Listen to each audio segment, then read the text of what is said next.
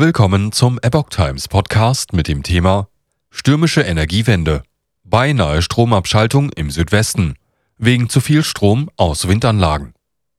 Ein Artikel von Maurice Vorgäng vom 24. Januar 2023.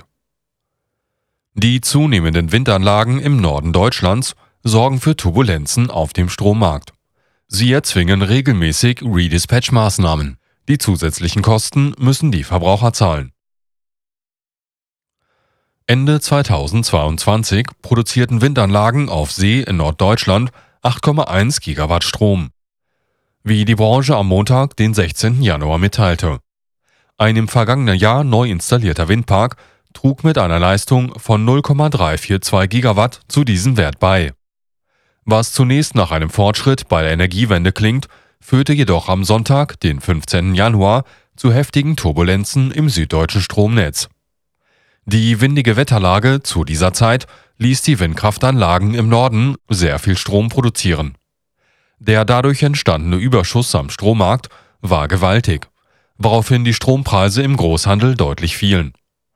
Windanlagen offshore 5,6 Gigawatt und onshore 30,8 Gigawatt waren an jenem Sonntag nach Daten der Bundesnetzagentur die beiden größten Stromquellen in Deutschland. Sie erzeugten deutlich mehr wie alle anderen Energiequellen mit rund 20 Gigawatt zusammen.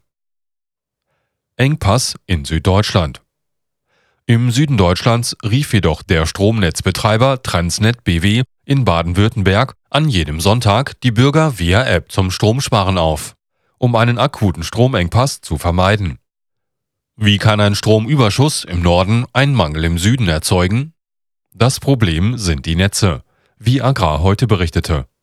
Für solche Leistungsspitzen reicht ihre Kapazität nicht aus, weshalb die hohe Strommenge von bis zu 50 Gigawatt an diesem Tag nicht überall verteilt werden konnte.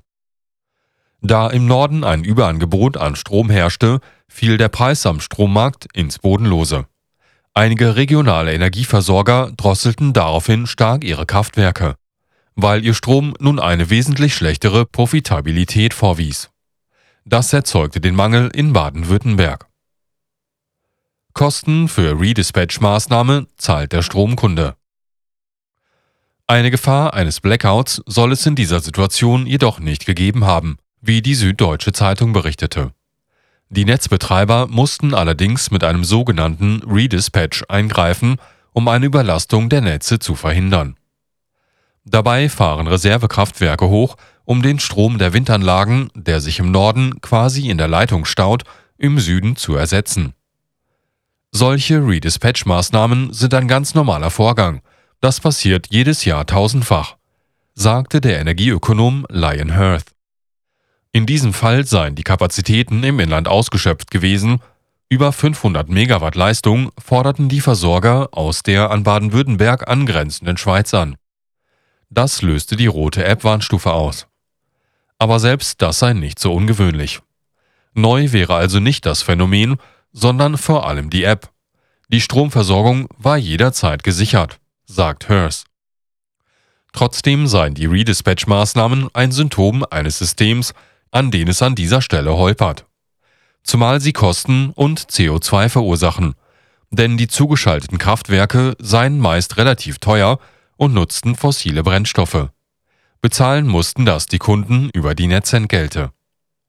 Der überschüssige Strom im Norden floss letztendlich ins Ausland, während die Versorger den Mangel im Süden mit Stromimporten wettmachten. Regierung von jetzt 8,1 Gigawatt auf 40 Gigawatt in 2035. Damit Deutschland künftig einheitlich von seinem Stromüberschuss durch die Erneuerbaren an manchen Tagen profitieren kann, müssten die Netzbetreiber entweder die Netze schnellstmöglich anpassen oder die Speichertechnologie drastisch ausbauen. Die Bestrebungen der Bundesregierung gehen jedoch in keiner dieser beiden Richtungen. Stattdessen hält die Ampelkoalition ihren Kurs, die Windkraft auf See noch stärker auszubauen. So sollen bis 2030 die Anlagen in Nord- und Ostsee 30 Gigawatt Strom liefern. Den für den Ausbau nötigen Flächenentwicklungsplan veröffentlichte am Freitag, den 20. Januar, das Bundesamt für Seeschifffahrt und Hydrographie. Der Plan legt die konkreten Flächen fest, dazu die Abschreibungsjahre, wann die Windparks in Betrieb genommen und wann sie an das Stromnetz an Land angeschlossen werden sollen. Beschrieben und bewertet werden auch die Auswirkungen auf die Meeresumwelt. Die meisten Flächen sind in der Nordsee zu finden. Der Zubau von 8,1 auf 30 Gigawatt bis 2030 sei ein ambitioniertes Ziel, erklärte Bundeswirtschaftsminister Robert Habeck.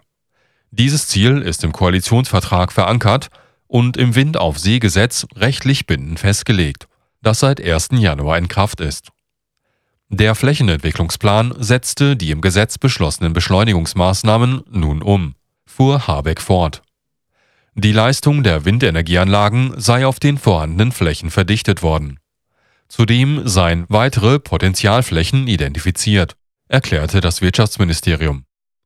Insgesamt ließen sich dort 36,5 Gigawatt installieren. Gesetzlich festgelegt, dass die Winterlagen auf See bis 2035 dann 40 Gigawatt liefern